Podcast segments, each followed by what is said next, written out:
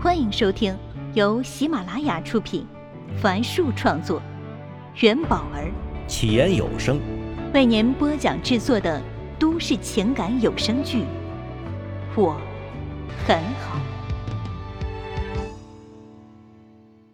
请听第七十六集。上官燕没有说话，她站起身，走到柜子前。看到里面放着一瓶全是外国字的红酒，那是七年前结婚时陈静送来的，说是法国产的。上官燕取出红酒，这一刻，他很想知道，已经过去七年了，这酒是不是已经变质了？他取出开瓶器，打开瓶塞，倒上两杯。又走回餐桌，在各自的面前放上一杯。你不爱我了，也不需要我了。你需要的是一个精神伴侣，而不是我这样的全职主妇。上官燕微微低下头，明明已经想好的事儿，可还是感到了难受。他抿了一口红酒，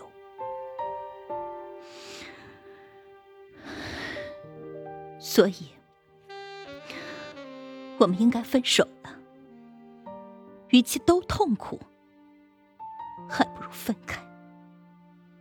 燕子，你你在说什么呀？顾城站了起来，看着他头上的包扎。哎，你怎么了？是不是头很疼啊？咱现在就去看医生。顾城，我很好。上官燕看着丈夫说：“我已经知道你为什么要用护肤品，也知道你为什么要去跑步，为什么嫌家里的菜太油，为什么做起了沙拉，为什么不要穿我给你买的衣服，为什么买了那些看上去让你很性感的内衣。”说着说着。他脸上竟露出了一丝淡淡的笑容。顾城重重的跌坐在椅子里，他看着妻子辩解道：“那只是中年危机，很多男人都这样的，害怕变老，所以去跑步去做运动，想要证明自己还很年轻嘛。”他的声音越说越大。上官燕仿佛没听到一般，自顾自的说：“我还知道，你为什么突然看鼠疫，还买了其他好几本书。知道你为什么要把车子里的音乐换掉。”妻子突然看向丈夫，眼睛里带着泪水。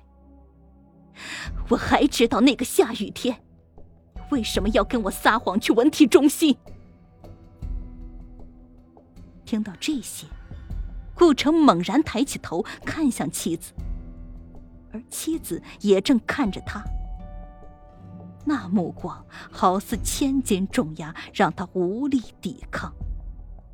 他双手狠狠的抱住了自己的头。他叫温暖，电视台的实习生。你们一起辞职了。今天录制了新公司的第一期节目，那个节目是叫《孤单都市人》的吗？顾城抬起头，震惊的看着妻子。我和温暖没有什么的。上官燕拿出手机，指着温暖的朋友圈内容说：“我知道你们没有关系。”我见过她，她是一个很好的女孩子。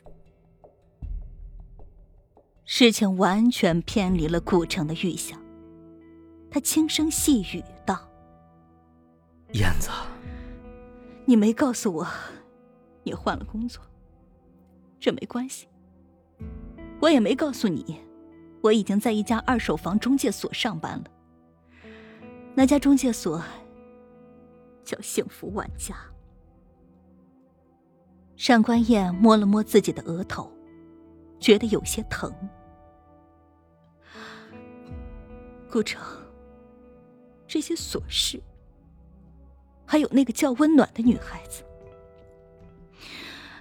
都和我要跟你离婚没有一点关系。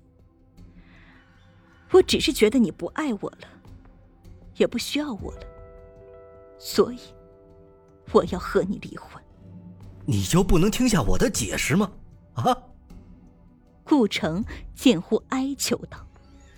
听一下好吗，顾城，我不想听你的解释，因为那天晚上，在文体中心的门口，你的伞被风吹走了，你站在那里失魂落魄，我再也不想回忆起那场面了。自己的老公撒谎去给别的女人送伞，然后还在那儿。像失恋似的哭了，似乎是为了让丈夫死心，她又补充了一句：“那个晚上，我一直跟在你后面。”顾城绝望的闭上眼睛。妻子说的对，这些都是曾经实实在在发生过的。当温暖被人接走时，他真的感觉很难受。恐怕失恋的痛苦也不过如此。上官燕也闭上眼睛，喘了几口气，试图让自己平缓下来。他睁开眼说：“这房子是你爸妈买给你的，房子本来就是你的。”你需要车，车子也给你，但笑笑一定得跟着我，我不能没有他。你不用担心我，现在我有工作了，我爸也能帮我。我们两人存款大概有三十万，我拿二十五万，剩下五万给你。行。就这样吧。顾城还在垂死挣扎。哎，你没地方住，要不我们分房睡吧？你先不要让笑笑知道。不用了，我不想住在这里。你放心，我现在做二手房中介，能给自己找到一个合适的窝。上官燕站起来，走进卧室。又马上出来了，手里多了一个行李箱。妻子拖着行李，一步步走向了大门，然后开门走了出去。在关上门的那一刻，顾城猛地站起身，伸出手想挽留，却只看到了紧闭的大门。原本应该是三口人享受晚餐的家里，只剩下他一个人了。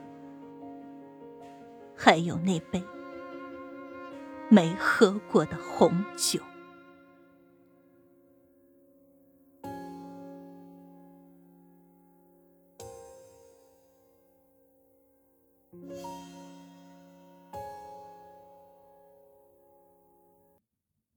晚上九点。上官燕拖着行李箱走进楼道时，邻居家紧闭的大门里传来江城晚间新闻的开场白：“各位观众，晚上好，现在播报江城全日新闻。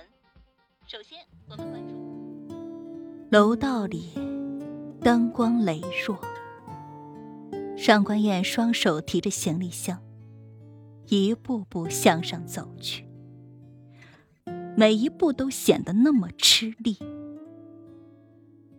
当父亲开门时，看到他头上包扎着，还气喘吁吁提着行李箱，愣了一下，然后一把抓起箱子放在了客厅。怎么回事啊？父亲指着他的头问道。不小心跌倒的。上官燕撒着谎，心里暗叫不好，竟忘记先找个地方安置好行李箱。现在头受伤了，还提着行李箱，难免不让父亲往那个方向去想啊。好在上官父没说什么，指着他原来住的房间说：“笑笑已经睡了。”他推开卧室的房门，看到小家伙果然安静的躺在床上，而上次看到的那些堆砌在房间里的杂物都不见了。父亲站在他身后说：“啊，晚上你就睡这里吧。”